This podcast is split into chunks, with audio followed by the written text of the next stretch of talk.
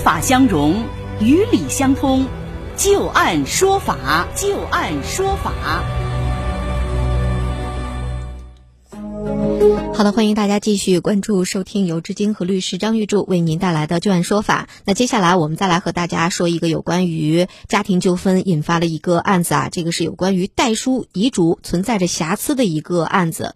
这孙先生和朱女士在结婚之后生育了孙甲。和孙乙，二零零八年十一月六号，孙先生和朱女士两个人订立了一份遗嘱，在遗嘱当中载明啊，两个人名下的两处房屋全部都由孙甲一人来继承。遗嘱上有孙先生和朱女士的签名和手印，还有秦某、刘某、杨某这三个人作为见证人签名，并且也按了手印啊。这个遗嘱是由孙甲去打印的。落款的日期是二零零八年十一月六号，签名的时间是十一月八号。二零零九年，孙先生过世了。二零一八年，孙甲诉到了法院，要求啊自己按照遗嘱的内容继承两处房屋。朱女士和另外一个孩子孙乙对于这份遗嘱啊是不予认可，认为并不是过世的孙先生还有自己真实意思表示，这份遗嘱也不符合代书遗嘱的形式要件，应该是属于无效的。那么在庭审过程当中，朱女士拿出了一份经过两名律师见证，在二零一八年八月十三号的时候立下的个人遗嘱，载明自己的份额是由另外一个孩子孙乙来单独继承。一审法院经过审理之后认为，这份打印遗嘱上有两个以上的无利害关系的见证人见证，并且当时孙先生神志清醒，是他的真实意思表示，应属有效。而另外一方朱女士所享有的份额，因为她否认并立下了新的遗嘱，因此不能够再按照打印遗嘱上面说的去处理了。于是判决房产当中啊，孙先生所享有的份额，按照他的这个遗嘱的意思，是由孙甲一人来继承。对此结果，朱女士和另外一个孩子孙乙不服啊，全部都上诉了。二审法院经过审理之后认为，孙甲所提交的遗嘱为打印件。并且不是孙先生本人所制作的，应该属于代书遗嘱。而在本案当中，遗嘱打印的时间和签名的时间是不一致的，见证人没有见证遗嘱制作的整个过程，并不符合时空一致性的要求。而且这份遗嘱是由继承人孙甲来制作完成的。而综合以上这些理由啊，这份遗嘱并不符合代书遗嘱的形式要求，应该是属于无效的。因此。判决撤销了一审的判决结果，驳回了孙甲按照当时所谓的这个代书遗嘱来继承的诉讼请求。那接下来我们就来听一听张玉柱律师啊，给大家分析一下，在这个案子当中，一审和二审的判决结果不一样啊，应该就是代书遗嘱打印的这份遗嘱出了问题。您给大家分析一下这份遗嘱究竟出了什么样的问题？在代书遗嘱当中啊，大家应该注意哪些问题呢？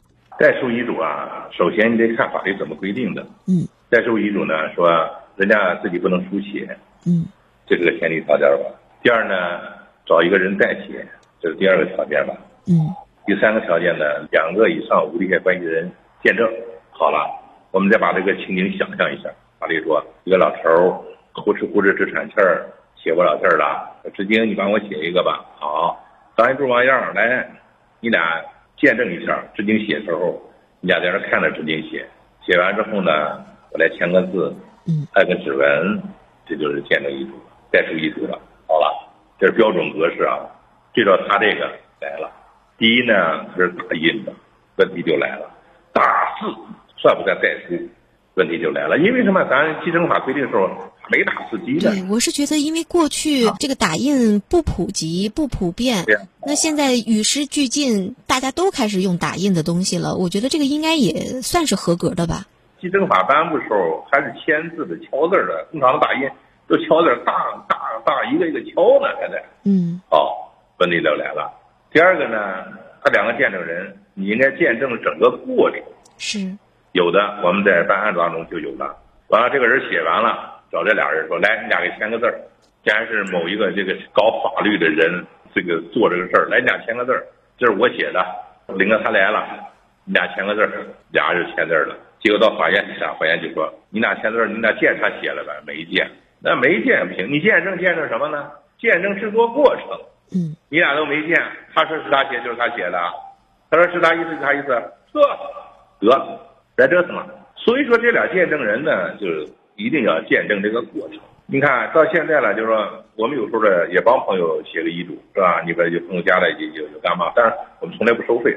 我们在写的过程当中，我们绝对绝对不找打印机、打字机去、打电脑打去，我们就是自己手写。为什么？这是里边有风险是吗？啊，你你将来你每个人理解的不一样，说不清楚了。你手写的那两两下是吧？比打字它也不慢呀。嗯。第二呢，完了之后呢，让两个见证人在旁边坐着。第三呢，我们在哪？现在手机发达了，拿手机呢，整个把整个过程录下来，录视频。这个我们写这个四五个，写了四五个，后来这个都打官司去了，但是没有一个说有问题的，是吧？后来这个有的人提出来说，张一柱是律师，是吧？完了你代理这个案子呢，这是你自己写的。我说你看，我们当时可没收费呀，我一点费用都没收过。在这我给你写，我给人朋友帮了个忙，我也写这东西有错吗？是不是？你看有录像呢，对不对？哎呀，所以说你看你一个不谨慎了，可能打破人家美梦了，是不是啊？你准备老头老太太准备把房子一百多万、两百多万给老三了，结果你这你俩一个不谨慎可好？是吧？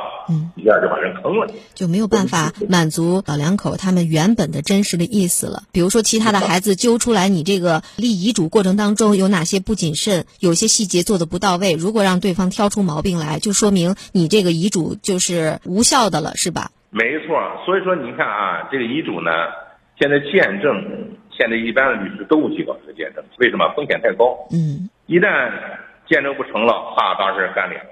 完了之后开始找你来了啊！当时收了我两千块钱，我怎么怎么着呢？你得给我赔律师，闹腾开了。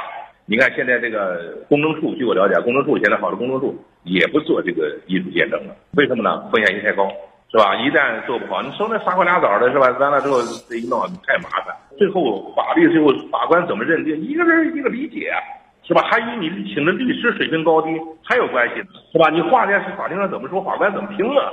是吧？所以这个东西呢，这个很多人不愿意做。也就是说，我们在写代书遗嘱的时候，还是提醒大家，呃，一定要手写，不要打印。这个打印有的时候可能有些问题，他就讲不清。另外呢，就是找见证人，让他从头到尾，整个你这个遗嘱的呃书写或者说是制作过程，从头到尾都应该让他来见证。第三个呢，就是整个过程当中全部都把它从头到尾录上像，这个就比较保险一点了，是吧？哎，对。嗯。